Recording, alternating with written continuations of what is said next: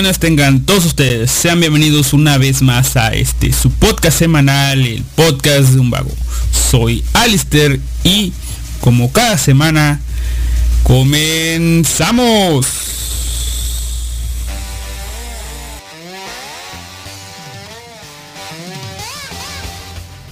Como siempre, transmitiendo a través de la radio Japanex. Contenido inteligente para gente astuta. Si es la primera vez que escuchas este podcast y lo estás escuchando, obviamente, a través de formato podcast, eh, puedes visitar la web de Japanex a través de japan-medio next.blogspot.com. Ahí encontrarás este programa al aire, si es que tienes la suerte, o algunos de los otros programas de la radio como Japanex Unplugged, si entre los domingos, Misterios Misteriosos o Ella No Te Ama, si entras los miércoles o viernes por la noche. Y pues un montón de otros programas más que pues, serán de tu agrado. Algunos sí, algunos no, probablemente. Pero ahí está. En esta ocasión, vaya, mandar notificación y llegó. Live Anime Podcast. Saludos cordiales a usted también. Eh, en esta ocasión estoy probando una nueva distancia del micrófono o bueno una nueva distribución a la manera a la forma de, de estar grabando. Básicamente puse el micrófono frente a la primera pantalla que está un poquito más retirado. Y este y en la segunda pantalla pues estoy manejando, o sea, siempre tenía los controles en la segunda pantalla, pero ahora como el micrófono me tapa parte de la primera pantalla, pues dije, pues vamos a poner toda la, la, sala de controles en la primera pantalla, a fin de cuentas que el programa es mucho más pequeño y pues todo lo demás en la, vamos a controlar todo a través de la segunda pantalla, así que no va a haber problemas.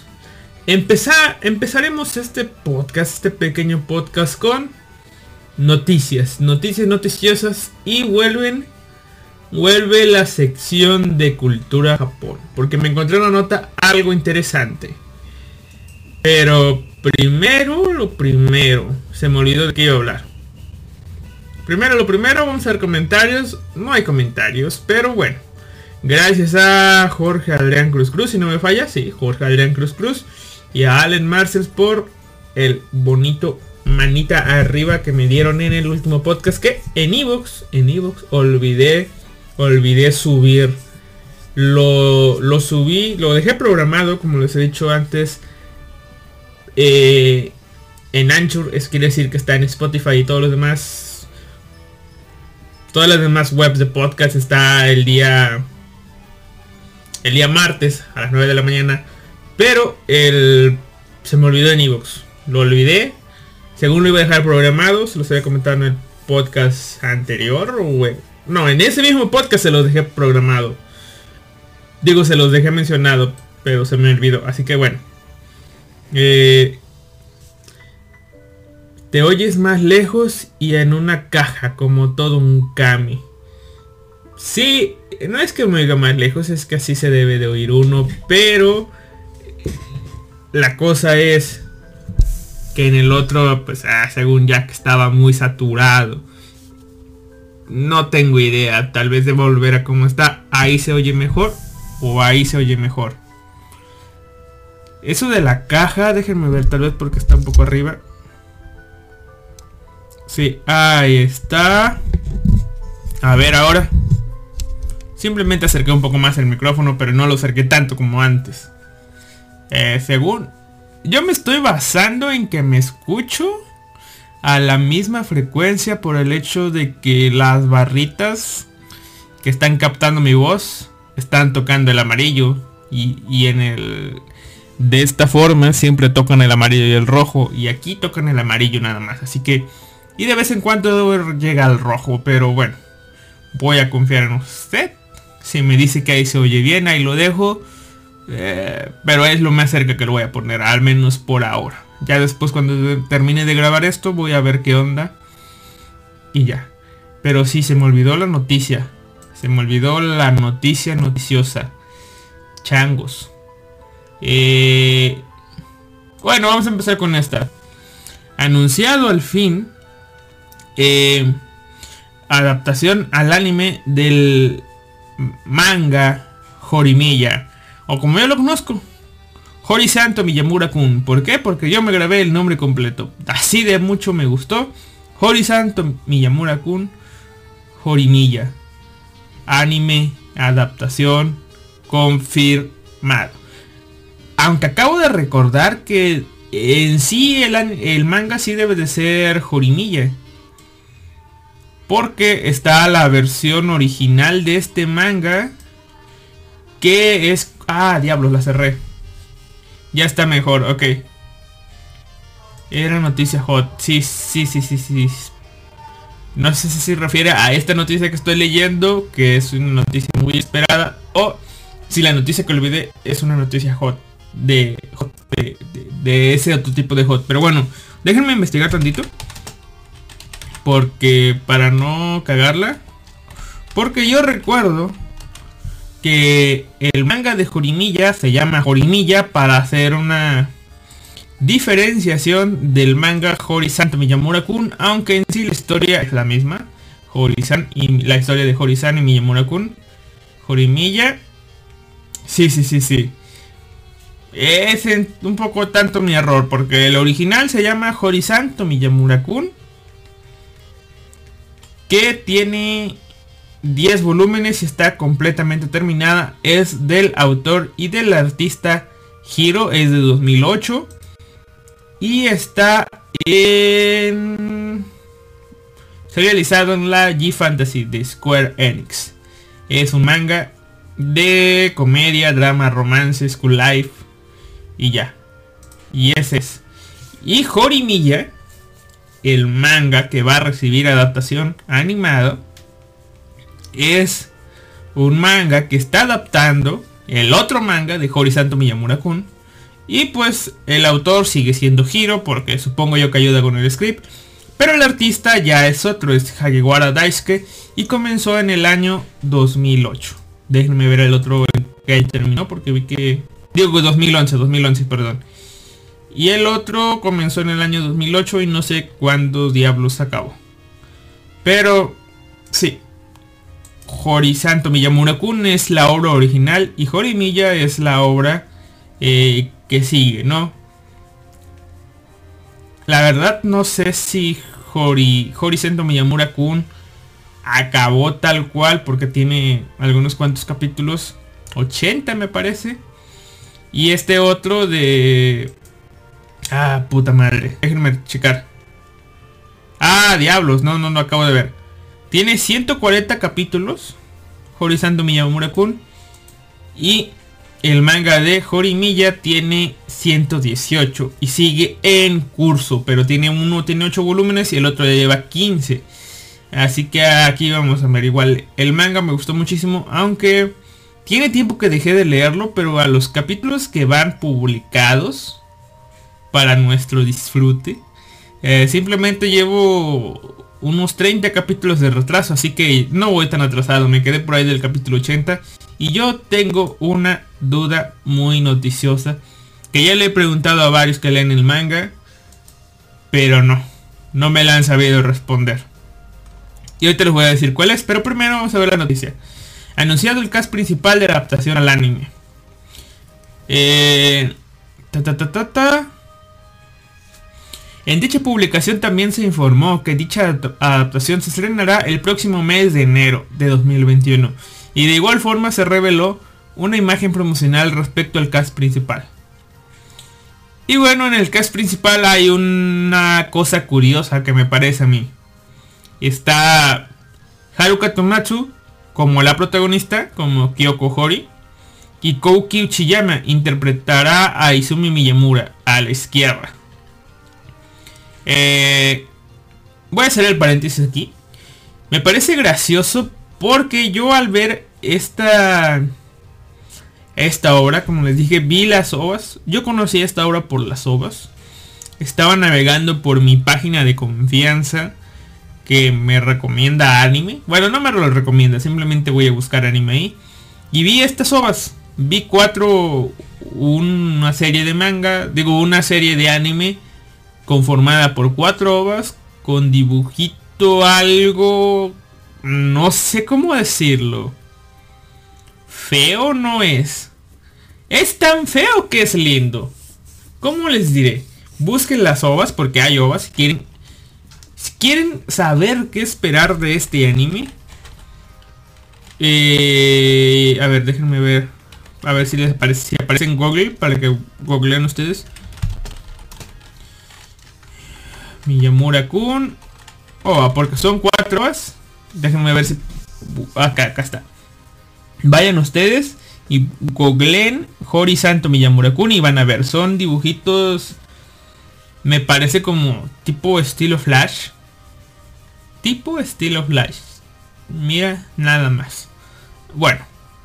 O sea, son dibujillos. Eh, ahí. No sé, parecen... O sea, obviamente no... No parecen bocetos. Porque están a color y todo eso. Pero son como si simplemente hubieran hecho el boceto y ese boceto lo hubieran coloreado. No, no está tan detallado. Incluso vean la, la portada. De... O sea, tienen... Más que nada se parecen mucho. O sea, los... Viendo el diseño original del manga de Horisanto Miyamura Kun, el diseño de las ovas es tan simple que asemeja demasiado al manga, o sea, no es tan detallado, no es a lo que yo ya estaba acostumbrado a verlo. Creo que lo dije al comienzo de estos podcasts, cuando recién iba iniciando. Yo para que vea una serie tiene que ser un dibujo, un manga, creo, sí, un manga. y un anime, lo que más me llama la atención es que los diseños sean buenos, que sean buenos diseños. Y Horizonte Miyamura Kun eh, no era lo que yo tengo considerado por bueno. De hecho son diseños muy simples, muy sencillos. Pero por alguna razón dije yo, ok, vamos a dar una oportunidad. Y la verdad, me gustó mucho la historia, me gustó el, eh, así, el cómo manejaban las cosas. Y como yo les digo, ya vi esas ovas. Lo que me parece gracioso es que en las ovas, eh, Yoshitsugu Matsuoka, alias Kirito, alias otros protagonistas, es el protagonista. Y, era la voz de Matsuoka siendo el más Matsuoka posible. No siendo el Kirito que siempre que siempre ustedes se imaginan. No, no, no. Siento la voz calmada, tranquila. Que no... Como les digo. Siendo Matsuoka. Ahí tal cual. Actuando. No sé, tal vez como el Matsuoka adolescente. Y... Ah, por aquí debería tener la, la, la otra... La la, información de quién era la tipa. Aquí la tengo cerca, déjenme ver. Y la tipa, yo recordaba que era Haruka la verdad. Recordaba que era Haruka Pero al parecer no. Le era Asami Seto. O sea, era otro personaje. Asami Seto, un personaje que ustedes reconozcan fácil y que yo reconozca fácil. Eh, vamos a ver. No, por aquí debe de haber un personaje. Mm, un personaje que, que conozcamos, que sepa que conozca yo, que sepa que conozcan ustedes. Y... Puta, son puros personajes que son de serie de, de, algo de nicho, digamos, ¿no? Que no todos hayan, no todos han visto, así que necesito encontrar un, una serie fuerte, pesada, que sepa yo que todos van a reconocer. Vamos a ver. No, esta no. Es que encuentro series. Ah, aquí está. Fácil. Es Asami Seto es la voz de Mai Sakurajima, o sea, de la conejita senpai. Ah, y la voz de Raftalia, ¿ok? La voz de Raftalia, esa es. La voz de Raftalia era, era Hori. Y Miyamura era, era Matsuoka, que es este, que es Kirito. Ellos dos eran la pareja principal. Y viendo el nuevo cast, pues me parece gracioso que lo han cambiado completamente. Pero ahora Hori-san es Haruka Tomatsu, acá la voz de Asuna. Y Kouki Uchiyama será la voz de el protagonista. Ah, según yo recuerdo, Koki Uchiyama no está... Aquí está. Koki Uchiyama no está tan lejos del tipo de personaje. Si mal no recuerdo, es el tipo de... De esta serie que ya no voy a mencionar porque ya cagó la página. Así que no la quiero cagar. Y no, no es ese tipo. El tipo es... Ta, ta. No, de hecho todavía no le he cagado. A ver. Está por letra. No, no era. Al menos.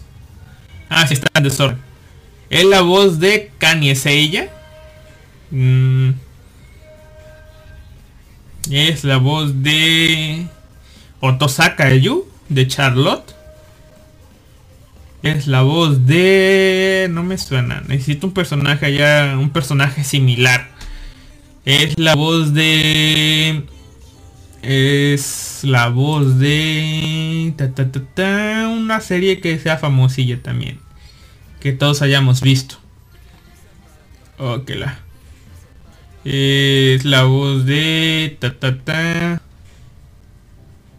Konoseka Tashima. No, esta cosa no. Me suena, siempre que veo este anime, me suena. Pero... Es la voz de Kun de, de Torre de Dios. Es la voz de... Ta, ta, ta. Necesito otro anime. Pensé que era este tipo de, de esta otra serie, pero no. Ah, es la voz de Raku. De Nisekoi, ok, supongo que todos vieron Nisekoi, yo no la vi, pero supongo que todos ustedes vieron el anime Nisekoi para que se quejen tanto de Nisekoi. Supongo yo que vieron el anime. La verdad no le hallo una voz que sea un poquillo similar a lo que es este... Es Ichika Urimura de Infinite Stratos, vaya vaya. Bueno, vamos a ver qué hace. Después de todo, es un actor de voz y tiene que hacer la voz de Miyamura con un personaje calmado y todo que se consigue una waifu. Ahorita vamos a ver la sinopsis. Déjame en los comentarios. ¿Qué tal crees que adaptarán? Espero que tenga lolis. No tiene lolis. Lo lamento. Si acaso tiene un shota. Y ahorita vengo con esa pregunta que tenía yo, ¿no? Dice Masashi Ishihama, Persona 5 de Animation y From the New World. Ah, From the New World, si no lo ubican por su nombre en inglés es Shinsekai Yori. Estará dirigiendo la serie para el estudio Cloverworks. Vaya, vaya, vaya. Ahora déjenme volver a abrir la página. Acabo de cerrar para tener acceso a, al cast. Porque Shinsekai Yori es una serie algo... mmm, no sé, comparar el tipo de serie que es Shinsekai Yori con el tipo de serie que es Korimiya Kun. El director tiene que... Por aquí debe de estar. Vamos a ver, aquí está. Jorimilla. Jorimilla. Ahí está. Jorimilla, adaptación al anime. Staff. Vamos a ver. Ah, diablos. Ah, ya. Me están llamando, pero... Pero, pero, pero siempre... El celular dice que es spam, así que yo le voy a creer. Yo le voy a creer al celular, es spam, así que... Bye bye. Pensé que era una llamada que está esperando, pero no. Es de aquí de Monterrey, así que sí, debe de ser spam. Bueno, entonces es el director de Azumanga Dayo del episodio 4. Es el director de el ending de Belzebub. A ver, director, director, director. De... ¿De qué más? ¿De qué otro tipo de serie más? Episodio director de Kamichu. No. Es el director de Shinsei Kayori, como les digo. Que sea solamente director y no otro tipo de director. A ver. Es director en... Glass Nohana Tokuwasu Sekai. No he visto ese anime. El director de Persona 5, como ya había mencionado antes. Y ha trabajado mucho como como un storyboard. Como alguien encargado de hacer storyboard. Y ha trabajado como director de, openings y endings. Oh, no, sí, director de openings y endings. Vaya. O sea, solamente tiene dos... ¿Dos series? Y la de Glass. O sea, tiene dos series no tan completamente distintas porque... Eh, ¿Cómo les diré? No he visto Persona 5. Y tiene Glass. Glass Tohana Nohana Tokowasu y que es una película de una hora de duración de 2016 que mm, vamos a ver chicas lindas haciendo cosas lindas o sea que vaya tiene trabajos en polos completamente opuestos pero bueno eh, está en el estudio Cloverworks que me viene gustando las series de Cloverworks así que espero que me guste esta adaptación porque la obra en sí me gusta. Takao Yoshioka está a cargo del guion. Aquí sí me saca un poco porque es el guion de High School DxD y también es el guion de Watamote. Y de la composición de adaptación también se va, se va a encargar. O sea, gran parte de, la responsabilidad es de Takao Yoshioka. Los personajes serán diseñados por Haruko Izuka. Aquí sí tengo un poco más de confianza. Porque si bien Ensemble Stars no la he visto. Y creo que es un anime de idols masculinos. Children of the Whales, que es otro de sus obras, sí la he visto y sí me gustan sus diseños. Así que... Y son diseños lindos. Así que... me sí. Le doy mi voto. Eh, y... La música estará a cargo de Masaru Yokoyama.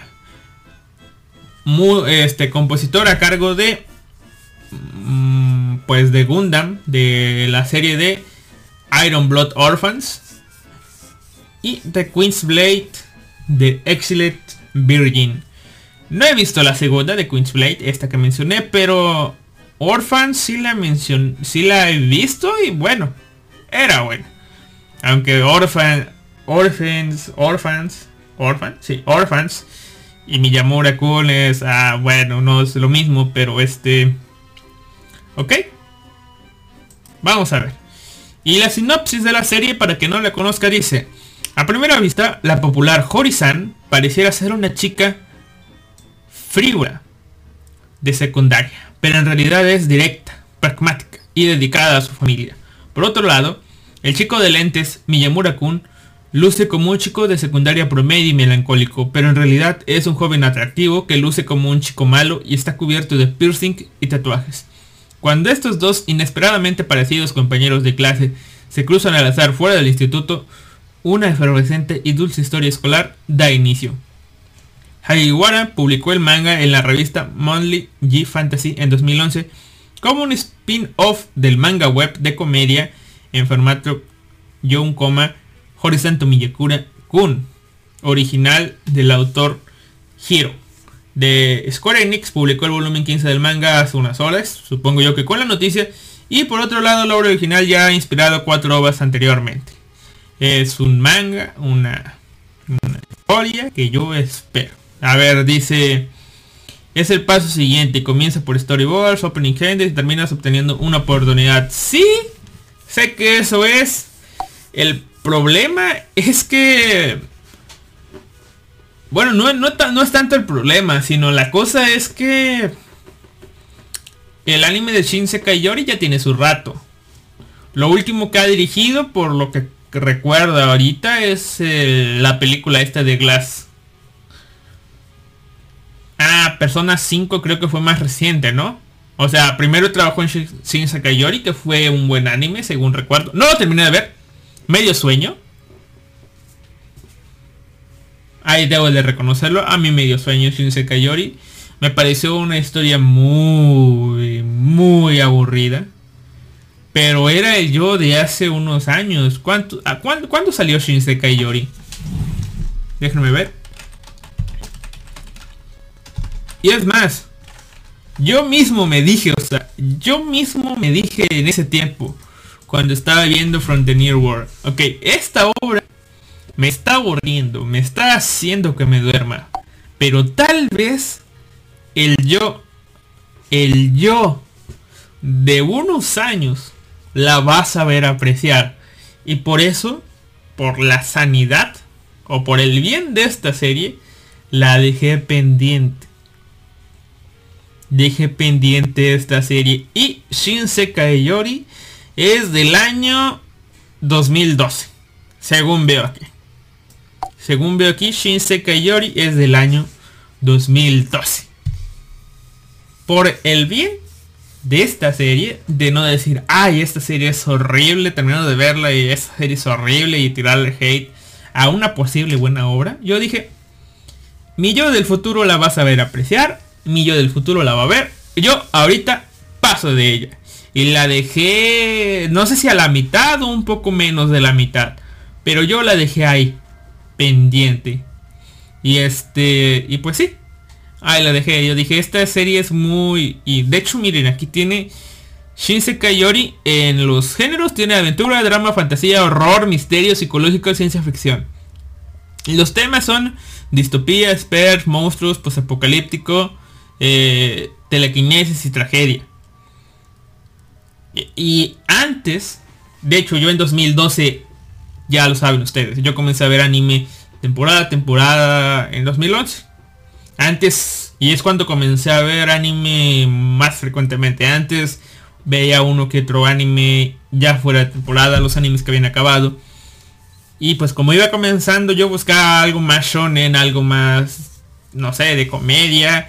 Eh, no tanto las cosas de misterio, de psicológicas, casi no las veía. Y los dramas, incluso los dramas no, no los frecuentaba tanto. Y esta cosa mezclaba mezclaba este tres tipos estos, estos tres tipos de, de, géneros así que obviamente fue un shock para mí dije no no quiero ver algo que sea poco fácil de digerir así que lo dejé lo dejé y déjenme leer el chat dice ¿qué te parecieron los ah bueno es ahorita pero Shinsekai Yori fue genial Persona 5 sí fue para mí yeah, para mí mir ok ve las dos cosas hacen dormir. A mí me hizo dormir una eh, persona 5 le hizo dormir usted. ¿Y ve? Fue mi decisión mm, fue mi decisión correcta la de Shinsekai Yori. ¿Y adivine qué? ¿Quién va a ver Shinsekai Yori en un futuro cercano? Yo, ya me conseguí la serie en buena calidad. Ya estoy más que preparado para verla. Este, mi yo del pasado ya debe de estar contento. Yo le estoy señalando el dedo de que, hey, ya la voy a ver. O sea, ya, ya voy a ver Shinsekai Yori al fin. En unos cuantos, no sé, días, meses tal vez. O sea, pero ya la tengo a la mano. Cuando tengo tiempo, la voy a ver. Ahora, ¿qué más? Bueno, las ovas. Las ovas de, Shinse, de Shinsekai Yori, perdón. Las ovas de Hori, Hori Santo Miyamura Kun fue lo primero que vi. Les digo, el dibujo no era tan bueno. El diseño no era tan bueno. La animación Creo recordar que tampoco muy apenas se movían. Pero me pareció un proyecto muy lindo. O sea, me supo transmitir con esa falta de... No sé si de presupuesto, porque no sé si fue hecho a propósito. Pero con esos pocos recursos de animación y diseños me supo transmitir lo que lo bonito de su historia. Tanto sí que me llevó a ver, a buscar el manga. Y comencé a leer el manga y sí, es como lo dice la descripción. Este Hori parece la chica la típica chica que es este y de hecho les voy a hablar un poquito del manga para que sepan más o menos de qué va total. No me acuerdo mucho, así que no les voy a pelear tanto. Bueno, les voy a pelear digamos que hasta el capítulo 30. ¿Por qué? Porque, y no les voy a esperar completo, porque mi pregunta tiene que ver con algo más del capítulo 30 y algo que por eso, ¿no? Pero les voy a comentar esto, ¿no? O sea, y no lo recuerdo bien, pero aquí va. Este, Hori es la clásica chica que se ve que es la matita de clases y que todos dicen, ah, es la chica inteligente, ah, sí, se lleva bien con todos y, y ah, es ella. Todos ustedes tuvieron una compañera así, ¿no? Y mientras tanto tenemos a Miyamura. Todos tuvieron un chico así, ¿no? El chico tímido, que se sienta hasta atrás. No recuerdo si se sienta hasta atrás, pero bueno. usa lentes, usa el clásico corte de eh, el corte el corte ese de, tipo emo con flequillo que cubre su rostro que es para que no lo vean eh, es muy depresivo acá no habla con nadie ese es todos tienen un Miyamura Kun en su clase todos lo tuvieron Dice a Life Anime está bien visitar de vez en cuando ese cajón donde pusimos todas esas series que guardamos diciendo lo veré algún día. Hoy no. Sí, tengo dos cajones de eso. Un cajón es el de que... Ah, ahí te dejo. Y otro cajón es el... Como el de Shinsekai Yori de... Ahorita no. No es momento aún. Y ahí lo tengo. Otra serie que tengo en ese cajón. Que sí dudo mucho eh, poder verla. Es este... Más que nada porque la puse en ese cajón por otros motivos. O sea, no siempre es el mismo motivo de que el yo del presente no te va a saber apreciar. Mejor que el yo del futuro lo haga. Como Shinsekai Yori. La... Este, la otra serie es este... Rinen o Lagrange. Si, algunos, si, si alguien conoce Rinen o Lagrange se va a preguntar, hey, ¿por qué la tienes ahí? Bueno, en su momento, Rini No Lagrange, creo que salió cuando estaban experimentando aún con el con el formato de anime en 10 bits, encodeado en 10 bits. Y mi computadora no daba para más. O sea, y aparte mi internet era súper lento. Y los capítulos pesaban casi un giga. Un giga por capítulo poco espacio en el disco duro, internet lento, dije, vamos para el futuro. Así que ahí la tengo, ¿no? Hay otras cuantas series que por por recursos limitados de mi cafetera están ahí. No recuerdo cuáles son en este momento, pero sé que hay varias que están ahí. Las tengo en el disco duro ya listas para ver, pero mi computadora no las aguanta. O bien se traba con los subtítulos o bien las escenas más pesadas en animación no las aguanta. Así que por eso quiero una PC potente. Y algún día, algún día la tendré. Y dice, si no tuviste, si no tuviste un Miyamura Kun en tu alón, tú eres Miyamura. Y sí, es lo más probable. Eh, bueno, ahora, no estoy diciendo porque aquí se puede prestar la confusión que la Kun también sea sea un cerebrito como como Hori. No, no, no, es puede pueden tener su Miyamura Kun que es un cerebrito, ¿no? Pero este era el chico tímido, callado, que no hablaba con nadie y este estaba ahí, depresivo y todo, muy ya. Pero la cosa es resulta ser que ah, es que no me acuerdo bien, pero vamos a suponer e inventar tal vez de que todos piensan que Hori se va a casa porque Hori siempre se va a casa porque pues tiene que ir a estudiar, que sí es cierto, y que no le, no le gusta ser sociable porque los ve menos a todos, pero la realidad es que ella se encarga de cuidar a su pequeño hermanito. Ella, sus papás trabajan todos y que ella llega a su casa para hacerse responsable de su hermanito, hacerle de comer, cuidarlo, hacer que haga su tarea. Es una chica que se preocupa mucho por su pequeño hermanito, por su familia. Y como dice la sinopsis, uno de estos días se topa con con este con Miyamura fuera de la escuela y a partir de ahí comienzan a frecuentarse más y más y más. Ah, llegado el punto que obviamente no es spoiler, porque pasa en los primeros capítulos que eso fue algo que me sorprendió en ese momento porque siempre estabas acostumbrado o estás acostumbrado tú aún y más mi este cómo te diré mi consejo si quieres verlo así es que si ya estás harto de las series donde pasas todos los capítulos todas las temporadas como en Oregairu por ejemplo para que al fin se dé, eh, se lleve a cabo una pareja y que a veces no sea la pareja que tú quieres. Bueno, hay otras series donde las parejas se establecen muy desde el principio y el viaje ya es con la pareja, no es en busca de, ya es con la pareja. Y Jorinilla es uno de estos. Este, Hori-san y Miyamura-kun se hacen pareja, se hacen novios y el manga es irlos viendo a los dos. A veces con un pequeño conflicto, pero nada grave, o sea, no hay algo muy dramático en sí, simplemente es vida escolar. Ahora, ¿cuál es el caso con Miyamura-kun? Es de que tiene un pequeñito secreto. Que poco a poco, creo que es uno de los tramas un poco más fuertes y no es tan grave. Al menos a mi parecer, o sea, como, como en otro tipo de series. Eh, de que Miyamura-kun, por ser el chico que es, es... De hecho, es un chico guapo. El único problema es que usa lentes y que se deja el pelo largo, no sé si por el estilo que quiere manejar o algo así. Porque la cosa es que tiene tatuajes el vato. O sea, el vato en un momento u otro dijo, ah, yo me hago tatuajes.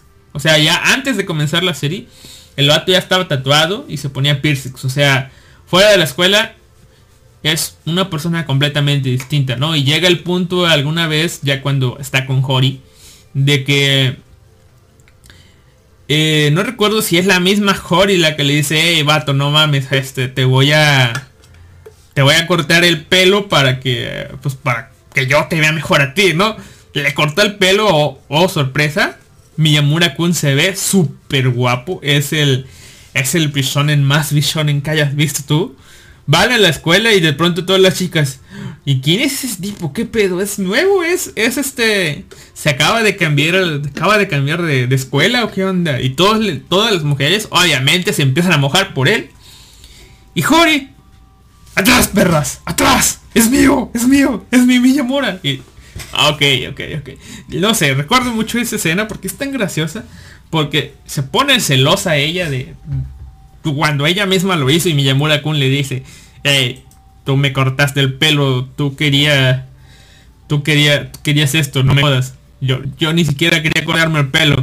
Y pues este, pues eso, ¿no? Eh, eso es Miyamura, Horisanto Miyamura, ¿no? Es una historia pues, de escuela y me va a agradar verla de nuevo. Ver tus días de escuela de nuevo. Ahora mi pregunta, con un spoiler para ustedes que vayan a leer esto y en algún futuro escuchen el podcast o el programa en vivo, no sé. Por ahí del capítulo 30 y algo. Ah, por cierto, esta es una... No es una relación que tarda en avanzar, no. De hecho, muy pronto, este... Miyamura va de visita a la casa de Hori y viceversa, ¿no? O sea, frecuentan sus casas.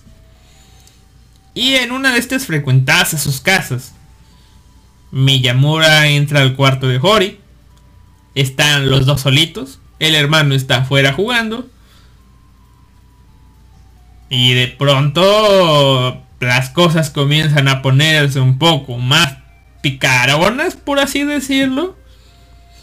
Y, y, se, según recuerdo yo, se da la insinuación de que... Pues eso, ¿no? De que Miyamura y Hori hacen cositas. O al menos recuerdo la imagen clara de que Miyamura está arriba de Hori. Pero de pronto este, el hermanito abre la puerta, ve a Miyamura, ve a Hori haciendo las cositas esas que estaban haciendo. Y el hermano se queda con una cara así de perdido de que... Ah, ¿Qué pedo? Luego, este... Al final sale Miyamura. Le pone una mano en al hermanito en el, hombro y dice... No pasó nada, hijo. No pasó nada.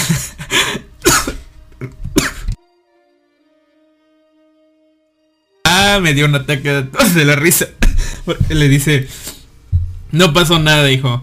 Eh, eh siempre será tu hermana. Yo no voy a llegar a quitártela, ¿no? O sea, me imagino diciéndole, ya me la cogí, pero pues tú siempre serás su, hermanito y ella siempre será tu hermana mayor. O sea, no tienes por qué preocuparte, hijo. No tienes por qué preocuparte. Pero lo, raro que me parece de este capítulo es de que, bueno, están estas implicaciones que tuvo, el hermanito la vio, los vio. Pero en el siguiente capítulo, tú te esperarías que, pues, que mínimo vaya la clásica de, oh, ya hicieron algo, ya se besaron, por decirlo así. Y bueno, el siguiente capítulo va a haber una reacción de que, ay, cómo la mira a los ojos o algo, no. Y en el siguiente capítulo todo sigue como si nada. En el siguiente igual, en el siguiente igual, en el siguiente igual. Como si esa escena nunca hubiera pasado. Hasta donde leí. Capítulo 80 por ahí. Esa escena nunca se volvió a retomar.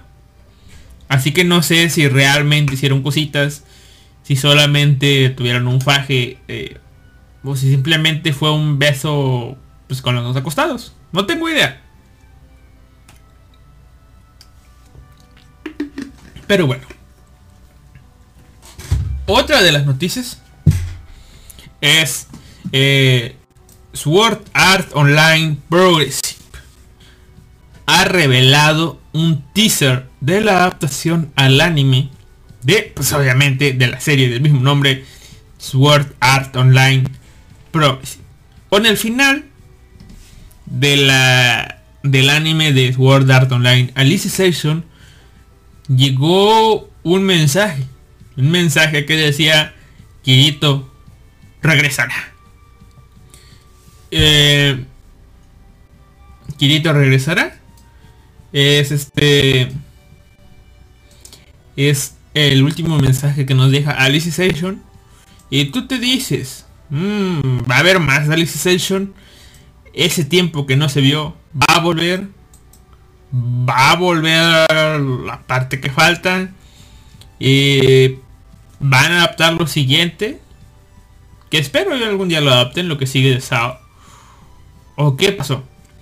Pero mientras ese mensaje era, era este, o salía a la luz, la cuenta de, de Twitter de Sword Art Online revelaba que le dieron luz verde a la adaptación al anime de Sword Art Online Progressive.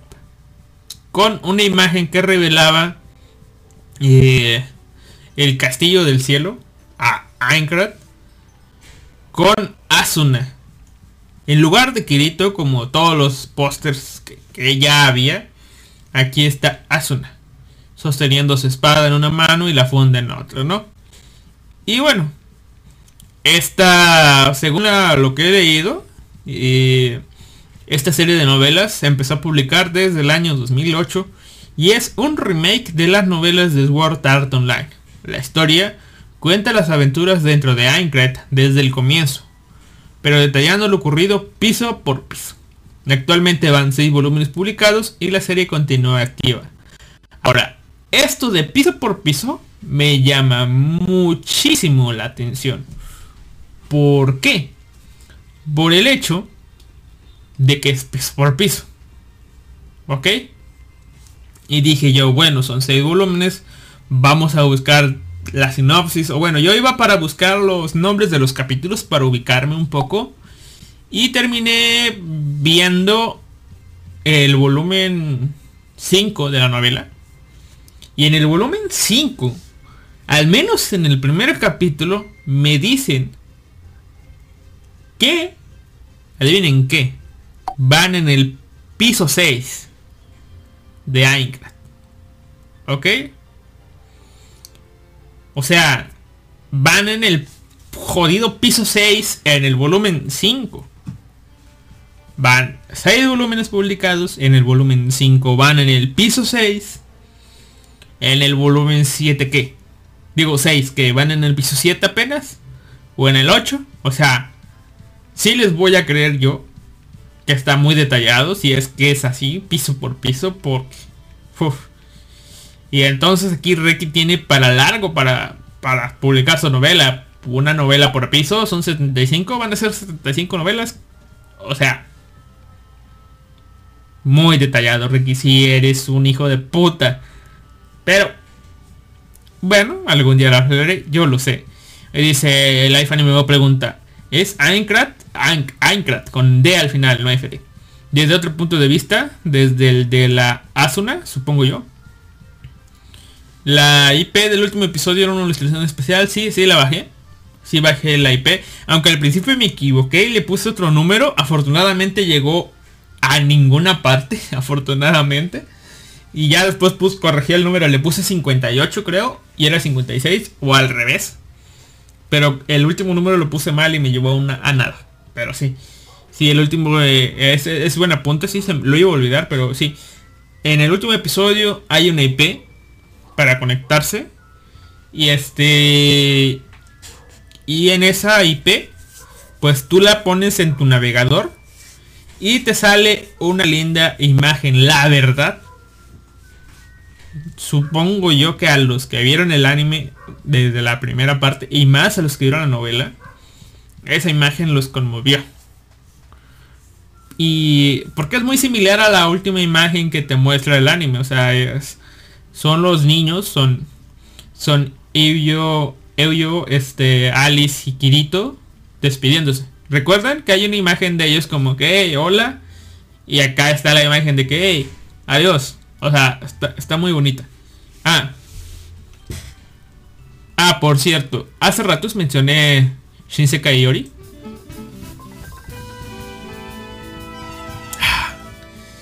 Esa cancioncita es de Shinsekai Yori. O sea, no dice aquí que es de Shinsekai Yori, pero si hay algo que recuerdo de Shinsekai Yori es este son sus canciones. Dejen, no quiero cagarla, déjenme ver. Eh,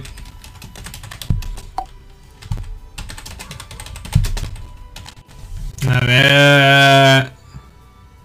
A huevo, Shinsekai Yori. Sí es. Es el ending. Este. Es el ending de, de Shinsekai Yori este. O sea. Eh, les digo, o sea. La serie es buena. Yo lo sé. Pero el mío, el mío del pasado no, sé, no, no supo apreciarla. Por eso me la dejé a mi yo del presente. O mi yo del futuro. No sé.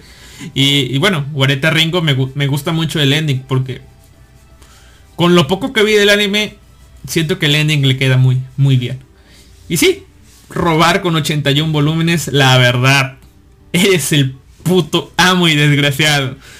O sea, todos te dijeron, ah, debiste quedarte en Aincrad. Aincrad es lo mejor. Aincrad, Aincrad esto, Aincrad aquello. Sí, sí, me gusta el cubo. No dije eso, pero bueno. Perdón, una charla con Google Chan. Eh, sí, este. Aincrad es lo mejor. Aincrad, Aincrad, Aincrad, Aincrad. Y, pues Reiki se lo tomó muy a pecho y dijo, bueno, ya en Aincrad, aquí va su Aincrad. Y comenzó Sword Art Online Progressive. Que es una serie, como dice Life Anime, desde el punto de vista de Asuna. O sea, aquí el narrador principal es Asuna. Eh, eh, todo desde el punto de vista de Asuna. Y aquí es el pedo.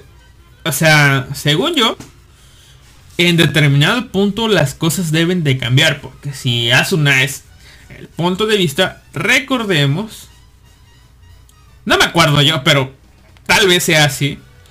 Recordemos que Kirito ayudó a Asuna eh, cuando la conoció, cuando le dio ese pan o algo así, ¿no?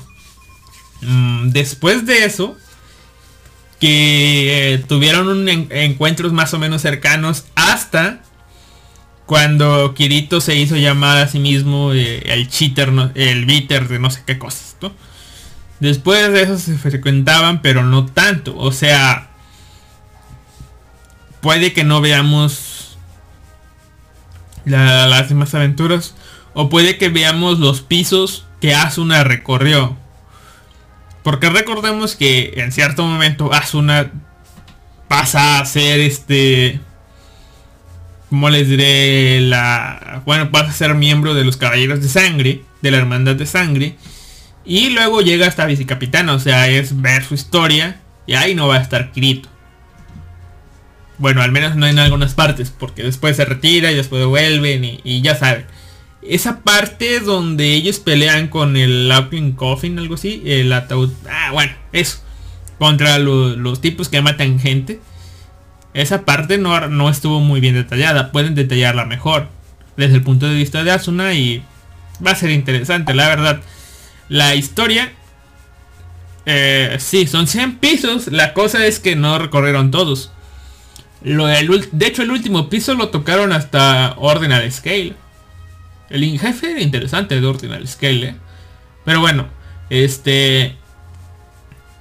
Ya, lo que me viene aquí en duda es que, ok, va a haber anime de Progressive, pero apenas son 5 pisos.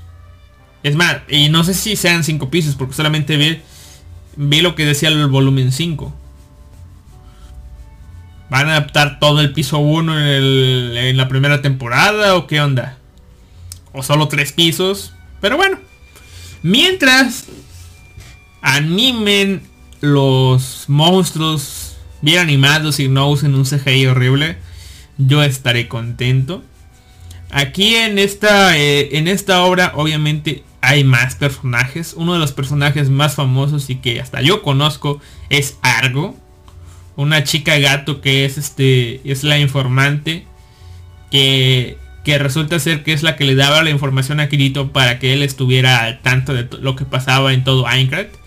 Y pues en esta última en esta novela que, que medio alcancé a ver había un nuevo personaje que no sé en qué tipo de cosas lo ayudará o si solamente era un personaje ocasional, pero hay otro personaje y obviamente es otra chica.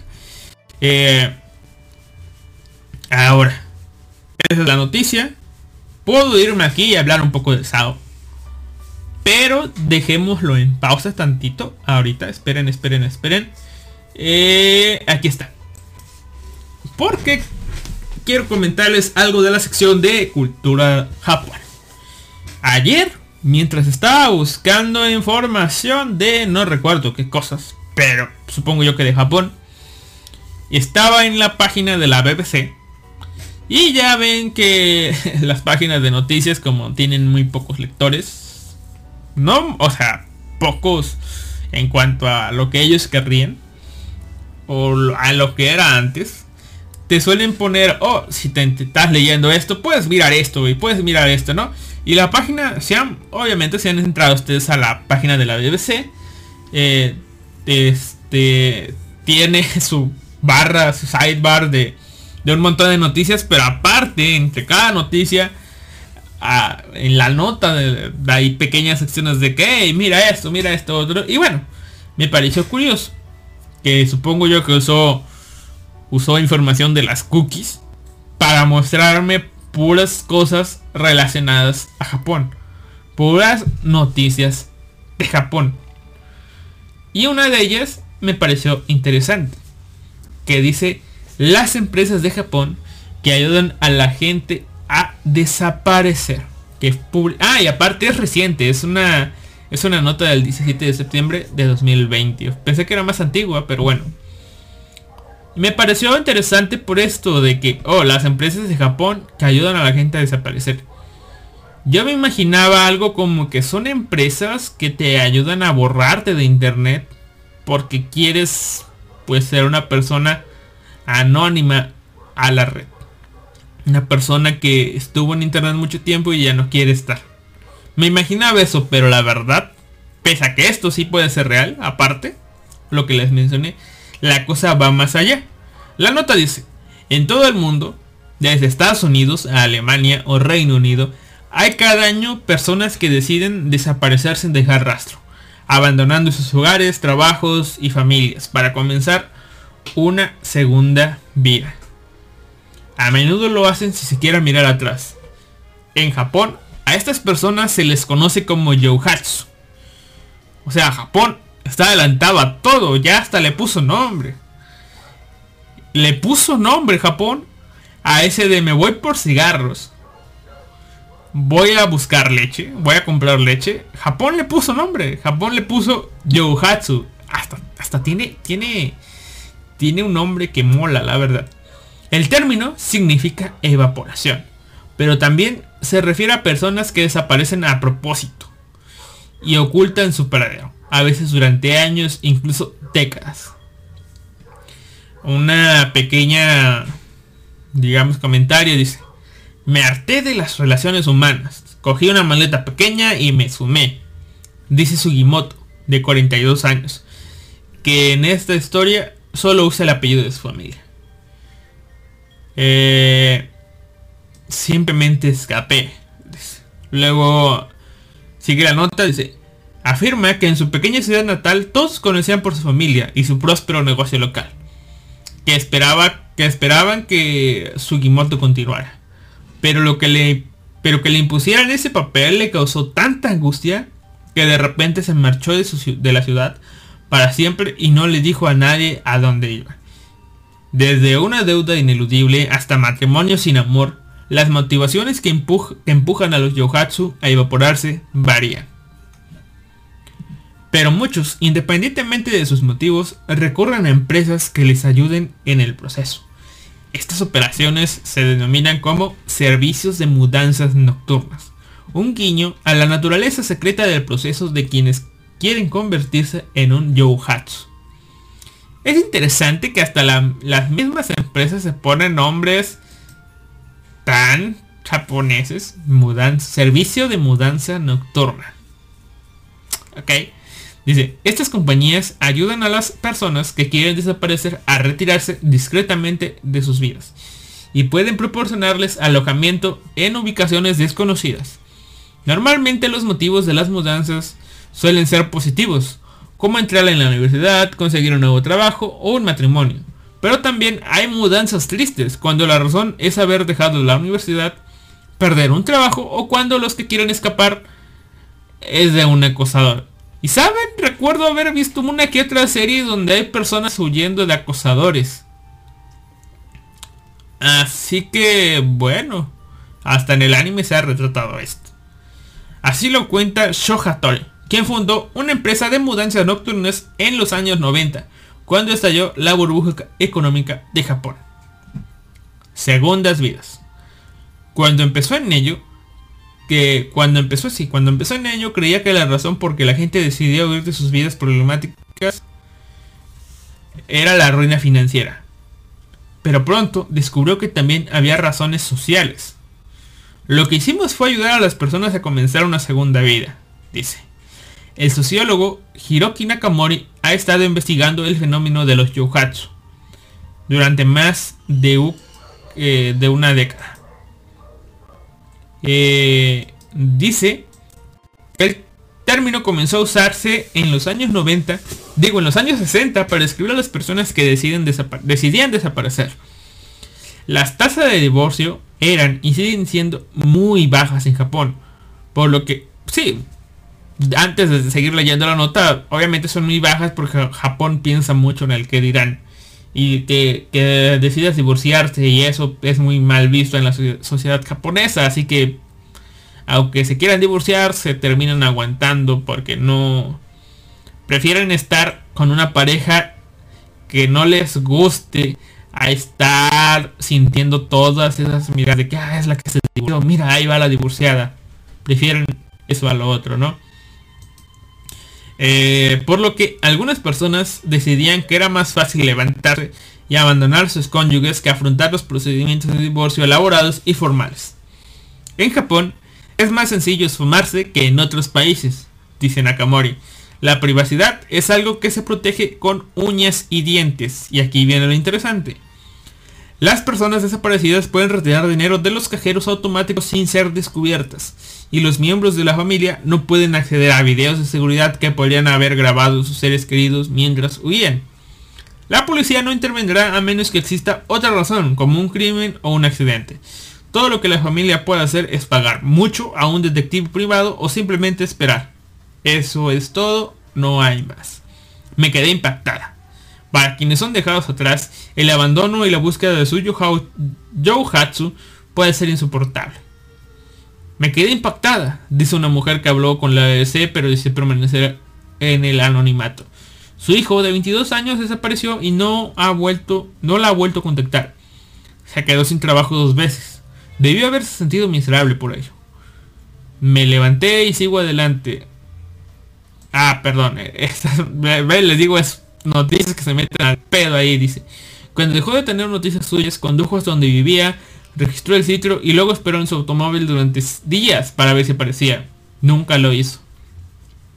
Dice que la policía no ha sido útil y que le dijeron que solo podía involucrarse si existía sospecha de que se había suicidado.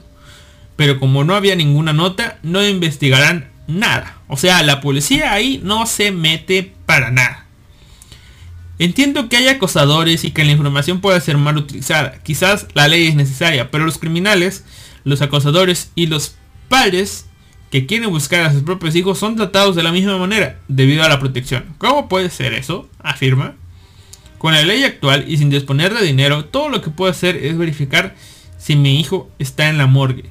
Y es lo único que me queda. Y aquí voy a hacer un pequeño paréntesis otra vez para decirles esto. O sea, puedes desaparecer y todo, y sí. Y tú te vas y haces una nueva vida y puedes llegar a la felicidad. Pero sí, lo que estás dejando atrás es toda tu familia. Y bueno, por un lado, si a tu familia no le importas, pues no pasa nada. Pero si a tu familia, pues obviamente estás bien con ella y, y simplemente estás a... ¿Cómo te diré? No estás a gusto con tu entorno y eso. Pues sí, lo que dejas atrás es una madre preocupada, un padre preocupado, pues el resto de tu familia preocupada por ti y lo dejas con esa incertidumbre de que, ok, este tipo está vivo, está muerto, lo mataron, se lo llevaron, está bien. Lo dejas con eso y a veces, al menos yo lo veo aquí en México, eh, los padres de gente desaparecida lo único que quieren saber es en el peor de los casos que su hijo ya está muerto para así poder dar un vuelta de página y, ser este y ser más digamos que ah perdón dejan poner música aquí está. Y ser más más no sé más libres en cuanto a la conciencia o así de decirlo vamos a seguir leyendo la nota. Eh, los desaparecidos. A muchos de los Yohatsu aunque haya dejado atrás sus vidas, la tristeza y el arrepentimiento le sigue acompañando. Tengo la sensación constante de que hice algo más, algo mal, dice Sugimoto, el empresario que dejó a su esposa e hijos en la pequeña ciudad. No he visto a mis hijos en un año, les dije que me iba de viaje de negocios. Pausa, pausa, pausa, pausa. Esta, esta frase es por lo que decidí leer esta nota y traerla a ustedes. La repito. No he visto a mis hijos en un año. Les dije que me iba de viaje de negocios. Haz memoria. Regresa a X anime que tú estás viendo. Mira al protagonista que vive solo en su casa sin sus padres ¿Qué le dijo el padre? Ah, sí, voy a un viaje de negocios, luego vuelvo. Por eso te dejo solo aquí para que hagas tu vida. ¿Qué tal si los padres de todos esos protagonistas de anime que viven solos sin sus padres, que nunca aparecen, que siempre están de viaje de negocios, son Hatsu? Que se fueron para hacer una nueva vida y nunca les dijeron a sus hijos. A mí me parece una tarea demasiadamente interesante. Si bien hay unos que sí hablan con sus hijos y eso y hasta regresan, hay muchos que nunca, nunca se aparecen. Nunca. Nunca. Su único pesar fue dejarlos. Eh, Sugimoto vive escondido en una zona residencial de Tokio. La empresa de mudanzas nocturnas que lo aloja está dirigida por una mujer llamada Saita, quien prefiere no confesar su apellido por mantener el anonimato. Ella misma es una Yohatsu que desapareció hace 17 años. No hay nadie mejor, nadie mejor para esconder un Yohatsu que otro Yohatsu. Vaya, vaya, vaya. Huyó de una relación físicamente abusiva y dice, en cierto modo soy una persona desaparecida, incluso ahora. Eh, los tipos de clientes. Tengo varios tipos de clientes, continúa. Hay personas que huyen de la violencia doméstica grave y otros que lo hacen por ego o interés propio. Yo no juzgo. Nunca digo, su caso no es lo suficientemente serio. Todo el mundo tiene sus luchas. Para personas como Sugimoto, la compañía le ayudó a abordar su propia batalla personal. Pero a pesar de que logró desaparecer, eso no significa que los rastros de su antigua vida no permanezcan. Eh, solo mi primer hijo sabe la verdad. Tiene 13 años. Dice. Las palabras que no puedo olvidar son, lo que papá hace con su vida es cosa suya y no puedo cambiarlo. Suena más maduro que yo, ¿no? Sí, la verdad, suena más suena muy maduro para un niño de 13 años. Y eh, esa es la nota sobre los Yohatsu. La verdad es, me pareció sumamente interesante que haya ese tipo de cosas en Japón y que incluso más interesante el que haya empresas que te ayuden a eso que te ayuden a desaparecer, que te ayuden a llevar una nueva vida. Wow. Como dice, hay algunas personas que sí, por problemas, por ejemplo, como la de los acosadores, eh, irte de ahí, conseguir una nueva identidad, un nuevo trabajo, una nueva casa, donde puedes estar en paz, es una gran ayuda y hay otros que simplemente la hacen para irse, porque se hartaron de su pareja, se hartaron de criar a sus hijos, se hartaron de lo que la sociedad espera de ellos y se van. Eso demuestra muy, bueno, no demuestra. Te deja ver muy en claro cómo es la sociedad de Japón en algunos puntos. Y por eso están las personas que dicen yo no me iría a Japón ni en pedo. Porque obviamente, hablado para, para los que están en este lado del charco, en América Latina, nuestro tipo de vida es diferente y aunque parece un sueño una vida de ensueño el vivir en Japón, país del primer mundo, eh, el tipo de sociedad que es, este, pues algunas personas terminarían cayendo en cuanto a la presión social. Y yo sigo creyendo que, que sí la armaría yo vivir en Japón. La manera en cómo soy, la manera en que son los japoneses. Eh, siento que yo sí me adaptaría ya eh, la única cosa es que no sé japonés. Es mi única limitante. Pero bueno, tal vez algún día aprenda. Tal vez no. Aunque eso decide saludar con respeto, tardarían en acostumbrarme. Pero bueno. Eh, y bueno, eso ha sido todo por el día de hoy. Ah, no, vamos a darle un poco más. Voy a hablarles en esta ocasión de mis últimas impresiones de Sword Art Online. Alice Age. Déjenme ver en qué me quedé. Eh, ta, ta, sino Alice. Perdón, pero es que no me acuerdo qué fue el último de Sao que les hablé. Mm. Es que no me acuerdo la verdad. Vamos a ver las miniaturas. No sé, miniaturas. Aquí les hablé de Ordinal Scale hace mucho, mucho, mucho, mucho tiempo. Eh, ta, ta, ta. Y lo más antiguo de Sword Art Online que veo es... Diablos. No veo nada muy antiguo de Sword Art Online más que lo de Ordinal Scale. Pues sí, Ordinal Scale creo que fue el más antiguo de SAO. Ah, aquí está esto, 69. Eh, ok, 69 es el podcast más antiguo de SAO, creo. Es en 2010. 2018. Ah, cabrón. ¿Tan atrás? ¿2018 en serio? No me jodas.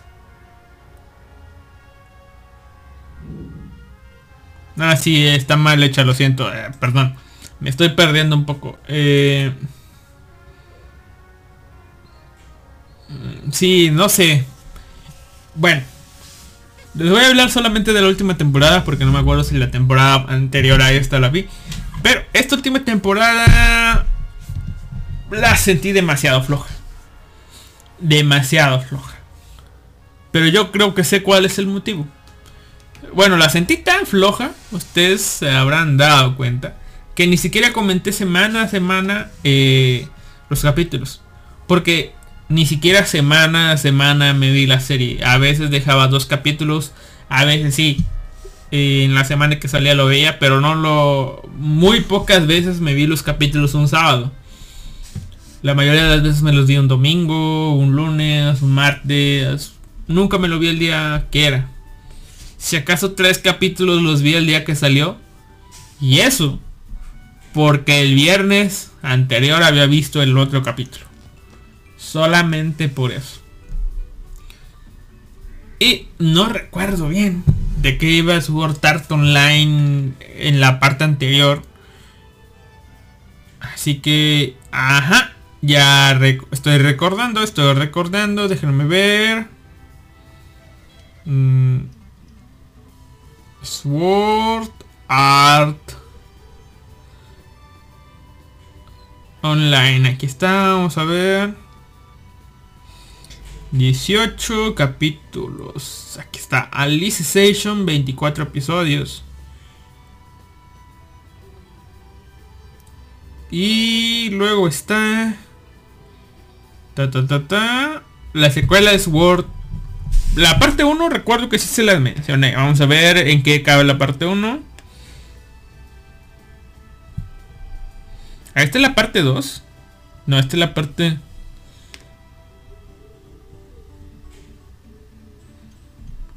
Ah, ya, es que esta eh, la página de Anilista obviamente me dice todos los capítulos, me los pone todos, ¿no?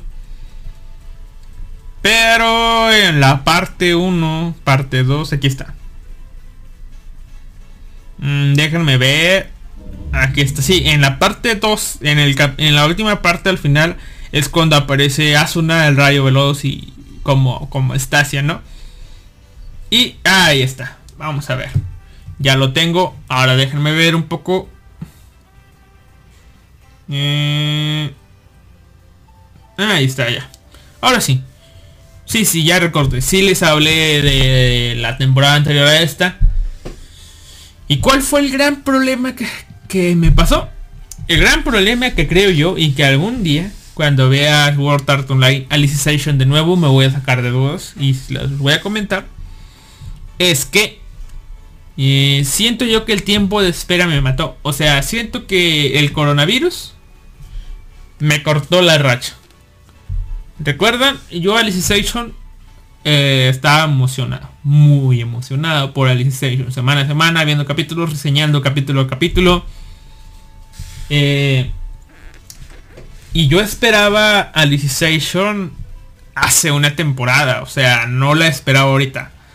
Pero el coronavirus vino a retrasar todo. O sea, no alcanzó a salir, lo retrasaron un, mes.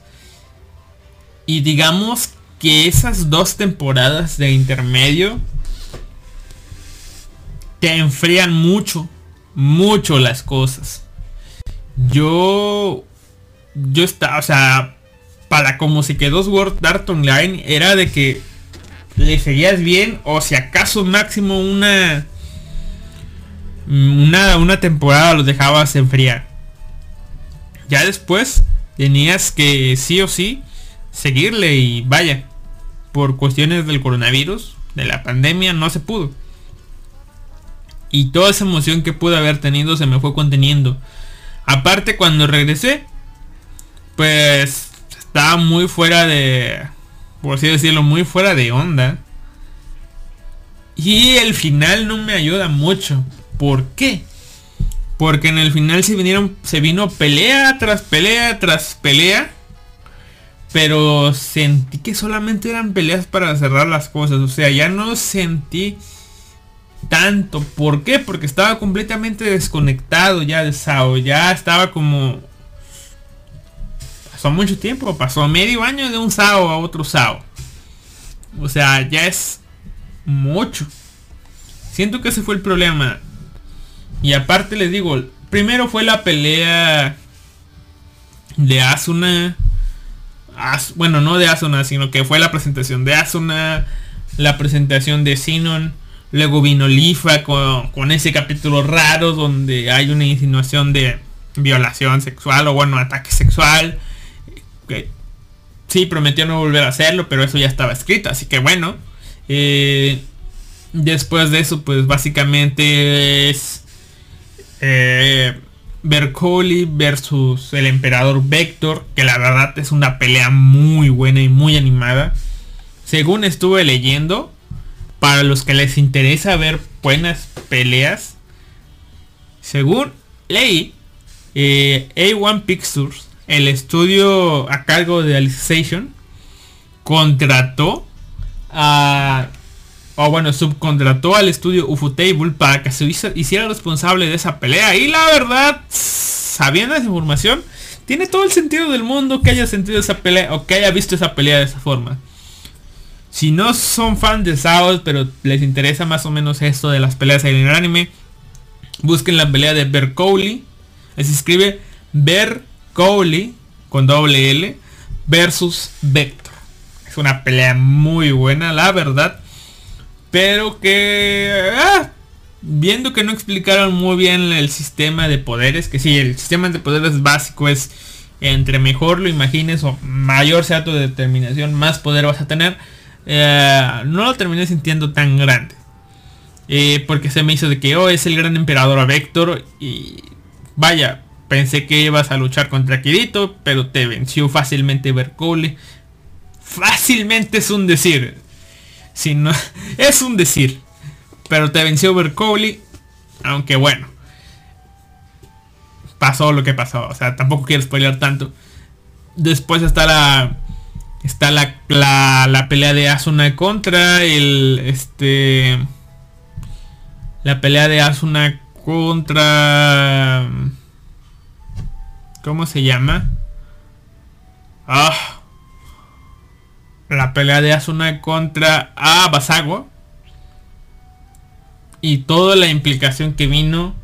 Luego metieron a Eiji a... Creo que es una de las cosas que más me cagó. Metieron a Eiji y a... Ah, se me olvidó. Pero a la chica esta de la película de Ordinary Scale a pelear contra Basago. A dar un bonito mensaje. A decir, hey, yo soy Nautilus de los caballeros de la hermandad de sangre. Estoy aquí para vencerte. Y no sé qué. En venganza de Yuna y al final los termina asesinando y matando, ganando tiempo solamente, tiempo suficiente para que pasara lo que tenía que pasar y listo. Ahora, si bien que, oh, viniste aquí y no hiciste nada y te mataron, sí, pero en parte comprendo, o sea, son personajes que no están en la novela ligera y que son un, un canon, son hechos canon en el anime, o sea, que sí existen pero no podían hacer nada más, no podían darle pelea o dañarlo siquiera tanto. ¿Por qué? Por el hecho de que en la novela no estaban considerados y solamente los metieron aquí, digamos como una parte del hype, de la emoción. Y fue una buena batalla, eso sí, pero que al terminar siendo derrotados, pues le quita un poco el eh, la importancia. Porque pues solamente vinieron a que los mataran y ya. Pero les digo, el mensaje fue lindo y estuvo ahí. Después tenemos a, a Lifa peleando contra contra la hechicera. Y tenemos después posteriormente a Sinon. Después posteriormente, qué genial soy. Tenemos a Sinon peleando con ahora, ay, se me olvidó el nombre. Pero bueno, contra Satellizer. Este peleando contra él. Y, pues sí, siendo muy gráficos en, esas escenas. Y pues ya en la pelea de Basago viene el despertar de Kirito. Kirito modo Dios. Recordemos que algunas personas se pueden sacar donde de que ah, Kirito está súper chetado porque tiene pues básicamente es Kirito en modo Dios poniendo todas las técnicas del sistema en práctica le salen alas a poderes mágicos con una sola mano, pero si recuerdan, eh, Administrator tenía el comando de todos los comandos que hay, o sea, puede, podía listar todos. Y en alguna parte, tal vez Kirito al vencerla pudo obtener esos derechos de, de administrador. Y bueno, Kirito obtiene los poderes, Va, no importa, aparte tenía lo, ya sabía, ya antes ha tenido poder de administrador, así que... Pero sí, faltan explicaciones, faltan cosas, por eso hasta yo sentí raro eso. ¿No? Pero bueno, escrito. O sea, sería idiota decir que, que no es capaz de hacer eso, porque pues, ya hasta, ustedes lo dicen, es un Gary Stu, pero bueno. Eh, la cosa es que no lo siento tanto Gary Stu yo, pero bueno, ah, al carajo, olvídenlo. Eh, sí, lo siento raro, ahí lo dejamos. Siento raro eso, pero ya después pelea contra... Contra... Pues ahora sí que... Satellizer. No, no es Satellizer, es Subtilizer. O no sé. Pero pelea contra el enemigo que estaba haciendo de Vector, pero con su otro personaje. Eh, después de eso, pues ya es todo el rollo en el mundo real. Que no voy a hablar de eso. En otra ocasión hablo de eso. No tengo ganas de hablar de eso. Pero los últimos dos episodios ya en el mundo real sí. Esperaba otra cosa, la verdad. Eh, ¿Por qué? Porque cuando están por cerrar el juego de Underworld, eh, te dicen, ok, en la desconexión van a pasar 200 años. Van a pasar 200 años y este... Y ya. Y pasan los 200 años. Eh, hay una novela llamada... Dos novelas, mejor dicho, llamadas Moon Cradle. Que son en el Underworld. Son en Underworld. Eh, se llama Moon Cradle. Y narran algunas situaciones que pasan en esos 200 años. Si bien no, no, no lo narran todo, eh, al menos no sé de dónde yo tengo el conocimiento de que de que Kirito y Asuna se quedan. Kirito y Asuna son los salvadores de, del Underworld, porque obviamente todos los demás se desconectaron. Y viven 200 años ahí. En esos 200 años ellos se tienen que encargar de restaurar toda la paz de ese mundo. ¿Qué ha pasado? Bueno, recuerdo yo que se formó una alianza de los de ¿cómo les diré? Se formó una alianza de todo el todo todo el mundo oscuro con Iskan como representante. Y se formó una alianza entre los humanos, creo que hasta hubo una revuelta, donde al final se, se nombró a Kirito como el representante de todos ellos. Y pues Kirito y ellos iban a formar una alianza eh, Kirito, siendo Kirito, intentó crear algo así como que nombran ellos como los dragones mecanizados o algo así. Pero por lo que entendí, el hecho es que él solamente tenía la idea, la mostró, pero en algún momento se dio cuenta de que eso iba a causar un balance, un desbalance en poderes. Así que según él el experimento es fallido, pero al final termina que es cierto, simplemente lo está desarrollando en secreto como todo ser humano. Y después, eh, pues sigue, ¿no? Sigue, supongo yo que Kirito mantiene el orden. Todo, algunas cosas se comentan en la serie. Pero cuando ocurre lo que es la desconexión, pasa algo. Eh, según dicen, o lo que se maneja, es que el, cuerpo, el cerebro del ser humano no está preparado para almacenar 200 años de información en la cabeza. Y que van a tener problemas cuando regresen. Así que la cosa es borrar su cerebro. Todos los recuerdos de Asuna son borrados. ¿Por qué? Porque tienen la tecnología de eso. Recuerden que lo pueden, cada vez que se desconectaba, esos recuerdos eran bloqueados, eran borrados. No sé cuál sea de los dos términos el correcto. Pero con Kirito teniendo 200 años, lo que se logró, bueno, Giga, el investigador, dijo, ok, voy a borrar esto, digo, chingue su madre, lo voy a guardar. Y hace una copia de, todos de toda esa conciencia. Y los recuerdos de Kirito son borrados. Aunque los recuerdos más importantes de Kirito aún los sigue teniendo. Los sigue... Bueno, es que no se borró todo. Simplemente se borraron esos 200 años. Todos los demás lo siguen recordando. ¿Verdad? Y en un punto nos muestran cómo Kirito, bueno, como Giga eh, abre el like, bueno, abre el aparatito ese, donde tiene la conciencia de Kirito y la prende. Y él hasta nos dice, antes ya han probado el copiar un arma humana eh, en, manera digital, pero al, darse cuenta de que son humanos encerrados en una cajita digital, pues explota, ¿no? De hecho, ya vimos eso con él. Cuando su copia se dio cuenta de que era una computadora, ¡pum! explotó. Prende aquí la copia del cerebro de Kirito y ¡pum!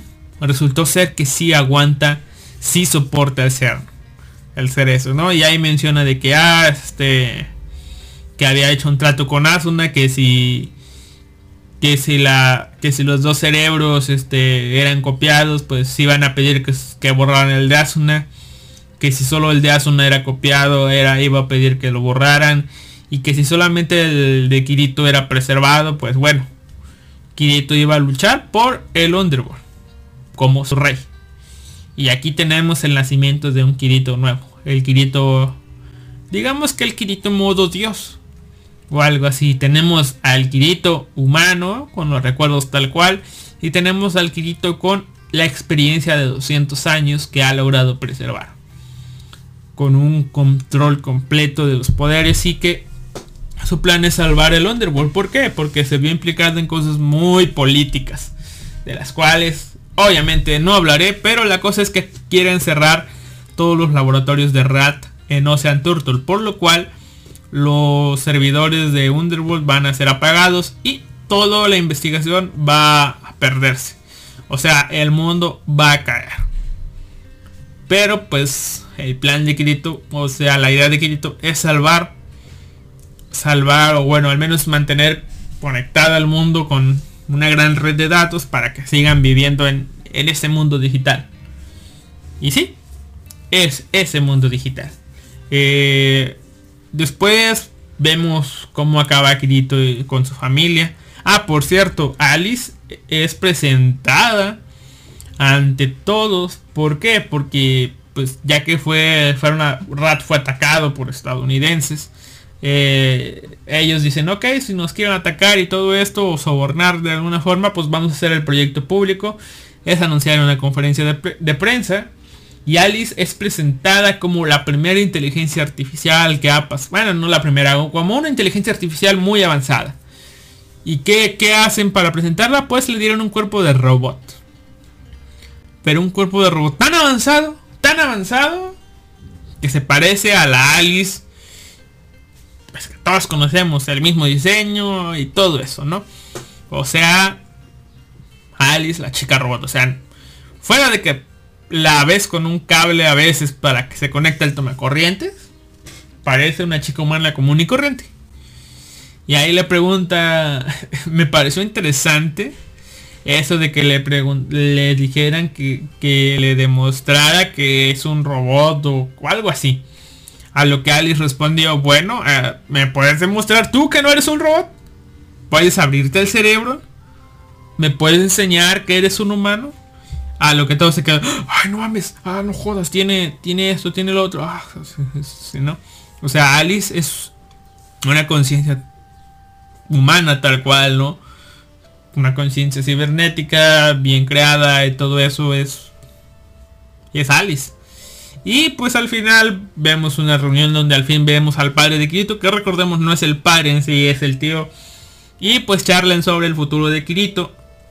Y al final Kirito no decide abandonar sus sueños, no abandonar, sino reflexionar sobre sus sueños de sobre irse a, a estudiar Estados Unidos y anuncia que va a estudiar electrónica en la Universidad de Tokio. Bueno, en alguna universidad en Tokio, no recuerdo si en la Universidad de Tokio, tal cual la Todai, y que va a aplicar para trabajar en RAT, o bueno, el nuevo nombre de RAT. ¿Para qué? Pues para así estar cerca de lo que es este, de lo que es Alice. ¿Y qué más? Ah, bueno, después de eso ellos reciben una IP, como lo había mencionado hace un momento Life Anime Bo. Que le... Bueno, recibo un mensaje encriptado, al final resulta que es un IP. Eh, ellos se conectan a, eh, pues a través de, los Medical Voids. Y de pues Alice pues también se conecta en las instalaciones de RAT a esta. Y cuando se dan cuenta están flotando en el espacio exterior. ¿Sí? Están flotando en el espacio exterior. Se dan la vuelta y oh sorpresa. Esta tierra este. El, pues el Underworld, ¿no? Ahí está Underworld y de pronto, ¡pum! Se ve cómo pasan dos naves espaciales. Bueno, se ve primero cómo está... Hay luces. Luces, este... Eh, pues en, en el planeta. Y de pronto, pum, ven dos naves espaciales. Y vemos a lo que serían... Son pilotos de la integridad. Lo que sería alguna descendiente de, Ronnie y una descendiente de Tice conduciendo estos, estas naves que están peleando contra un monstruo que es una aberración espacial o algo así decía. No sé, me recordó a lo que a los tipos de monstruos que que maneja Lovecraft, que es una especie de ojo gigante con algunos tentáculos con boca, por así decirlo, y están peleando, o bueno, batallando. Y de pronto se interpone entre ellos Kirito, y empieza a atacar con, con la espada de Euyo, eh, con el release recollection de, de su otra espada. Eh, después Asuna hace lo propio y este Alice termina termina este haciendo su propio ataque, ¿no? Eh, y después tenemos la conmovedora escena de que las dos chicas reconocen quiénes son estas tres personas. Y pues ahí queda el anime, ¿no? Ahí queda con el mensaje de Kirito va a regresar. Pero pues me dejó la duda de que, oye, ¿qué diablos? O sea, pasaron 200 años eh, en este mundo y tienen naves espaciales, hay una puta aberración espacial, ¿qué pedo? ¿Qué pasó? Pero, afortunadamente, no me sacó tanto de pedos porque, si recuerdan, hace un momento les, comenté que en Moon Cradle eh, se habla con, de Kirito trabajando en los dragones mecanizados. ¿Sí? ¿Ok? Bueno, estos dragones mecanizados son una especie de aviones, naves. Que viendo el diseño de estos aviones, naves son muy parecidos a los aviones o las naves espaciales que pilotaban estas descendientes de Ronnie y de Tizi. O sea, es un mundo lógico, pero en 200 años avanzaron demasiado. Aunque para mí no suena tan descabellado, porque recordemos, tenían una especie de magia. Lo que era, pues lo que usaba, ¿no? Eh, es magia tipo de programación que les permite crear cosas.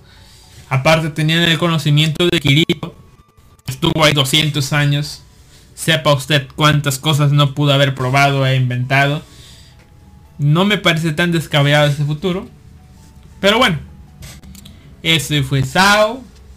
Eh, a mí sí me dejó con ganas de ver qué pasó en esos 200 años. Ver, aunque no, aunque no, no, no ver los 200 años obviamente, sino que ver una que otra cosa, el matrimonio de Scan y de Sheta, eh, ver cómo, pues, cómo Ronnie, el, bueno, cómo se manejan las cosas entre Ronnie, Tise y este también esta Sortilena ver cómo se arregla el mundo, ver cómo Kirito arregla todo eso, no sé, me parece, me pareciera interesante de ver. Y ahora ya no lo vamos a ver. Ahí va a quedar. Porque el de Kirito regresará. Puede ser que se refieran eh, al anime de Sword Art Online Progressive. O que en algún futuro no tan cercano adapten Unital Ring. La, la continuación de Sword Art Online. Y viendo cómo está el mundo de Sao ahorita en el año 2026, en su mundo, obviamente, los avances científicos que hay, que ya hay un robot y todo eso, eh, que se plantea que el mundo de Axel World es el mismo que el de Sao, solamente que el de Axel World está un poco más en el futuro. Y siendo que por ahí del año 2030 y algo se inventa la conexión en el cerebro máquina. Eh, eh, con esa inyección rara que tenían. No sé. Ahora, pensándolo bien, recordemos que existe un rey negro.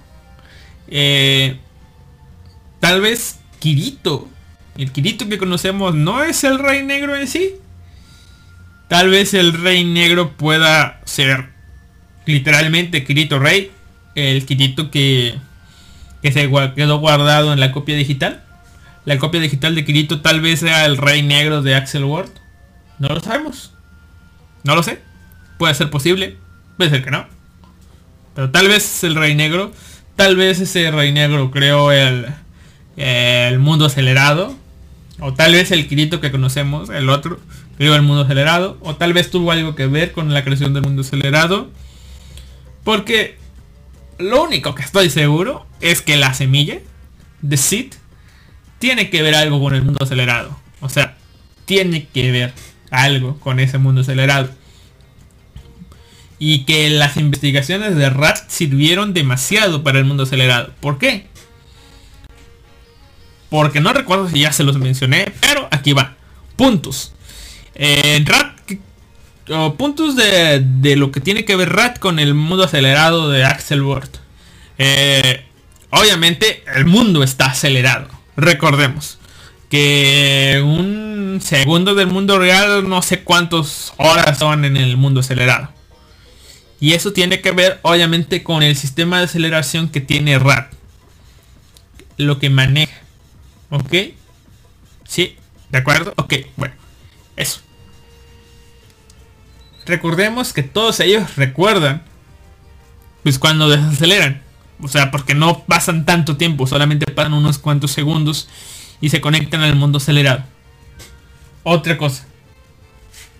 Cuando ellos pierden en el mundo acelerado y, son muertos, todo su cerebro, todo su cerebro, todos sus recuerdos del mundo acelerado son bloqueados.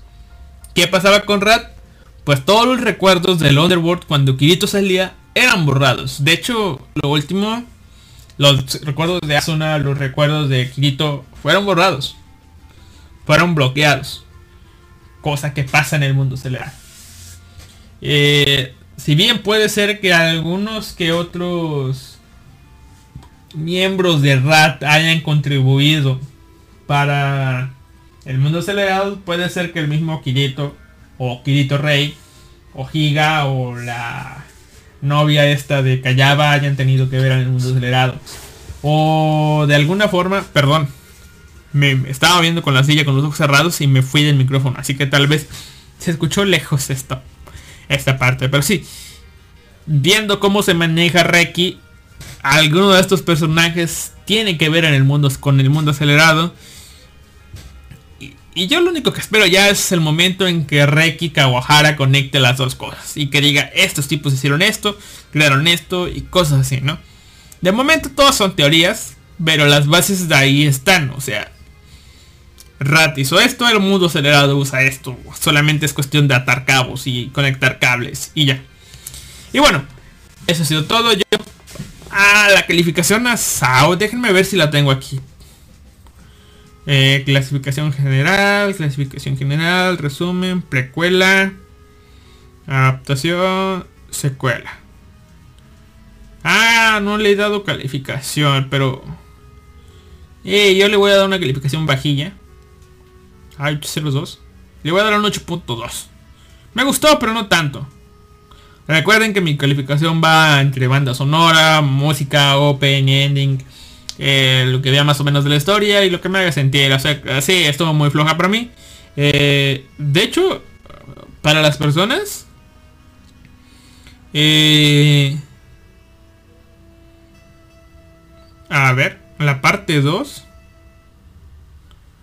la parte 2 tuvo 8.2 para mí. Para las personas tuvo en general, en analista al menos, tiene... La parte 1 tiene 7.5. La parte... Sí, la parte... La parte 2 tiene 7.5. La parte 1 tiene 7.5. No, no, no, no, perdón. La primera parte de Sword Art Online War of Underworld tiene 7.5. La, la parte que es este... La primera parte de la parte 2 tiene... Ay, cabrón. Perdón. Ah, puta madre.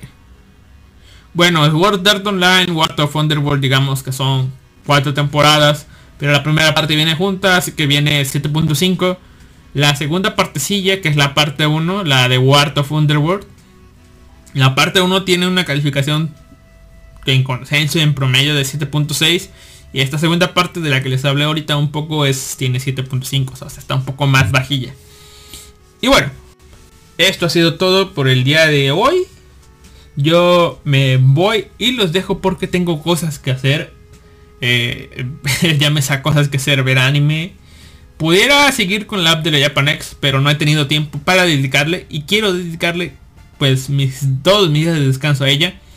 Y pues atraviesan salidas, eh, salidas al, dentista o, salidas este, a recoger algunas cosas, salidas a comprar otras cosas o estar en casa armando ciertas cosas. Ya les comentaré que estoy armando en el próximo podcast cuando tenga tiempo y me acuerdo. Por esta ocasión ha sido todo. Yo los dejo. Vean los animes de temporada. Termínenlos de ver. Y ya. Saludos y que sus cosas se resuelvan de la mejor manera. Sí, mis cosas son armar un puto Wargreymon. Esa es la cosa. Nos vemos la próxima semana. Adiós. Vaya el dentista pero no se contagia de COVID. Sí, ya es mi última salida. De hecho ya ni... Ya ni tengo necesidad... Sí, voy a seguir hablando mientras busco el ending eh, que poner. Sí, lo del dentista simplemente estoy yendo ya por el hecho de que es la última, ya terminé todo. De hecho esta última ya ni es necesaria, pero voy a ir solamente para, para una revisión de que todo esté bien y ya dejarlo por ahí. Eh, estuve saliendo porque compré algunas cosas para armar un Wargreymon, un Digimon. Compré un Digimon, pensé que ya venía armado y resulta ser que el cabrón venía desarmado. Así como los Gumplas, así como los Gundam que vienen para armar, bueno, así viene el Wargreymon. ¿Ok? Ya armé la cabecita del Wargreymon, ya armé el cuerpecito del Wargreymon. Me falta armar las piernas del Wargreymon, los brazos del Wargreymon pero son piececillas más chiquitas. Y también las alas y el escudo. O sea, mucho. Pero lo tengo que armar en este próximo descanso que tenga. Para así el próximo mes poder encargar este Wargreymon. Eh, dice... Ah, ya les dije, estoy armando un Wargreymon. Eh, un Wargreymon. El Wargreymon de Bandai el que salió, el último que salió. Salieron dos, el Figurizer Amplitude o algo así. En el próximo podcast les voy a contar la historia de ese Wargreymon. Espero que para cuando ustedes escuchen el próximo podcast, que ya está disponible y subido, ya lo tenga armado completamente o vaya más de la mitad. Ahora... Wargreymon. ¿Qué les pondré? ¿Qué les pondré? Eh, no encuentro alguna canción que vaya buena con el tema. Así que vamos a repetir. Ah, miren, encontré esto. Vamos a ver una canción de esta. Suzuki Konomi. Choirhel. Choirhel. De Tazugare Otome por Amnesia. Y fotos. Obviamente las voy a estar subiendo en el Facebook. Porque obviamente en el, en el Japanex se va a perder. Es y aparte no tomé fotos tal cual para para hacer una nota en el blog de la Japanex. Así que lo más fácil es hacer un, post o un álbum en este en Facebook. Así que recuerden facebook.com eh, diagonal vago podcast o buscar la página Muy Delicioso en Facebook. Ahí va a estar publicado. Cuando termine va a estar publicado todo el proceso armado. O bueno, algunas fotos que voy tomando cada tanto. Ya en Telegram ya pasé algunas.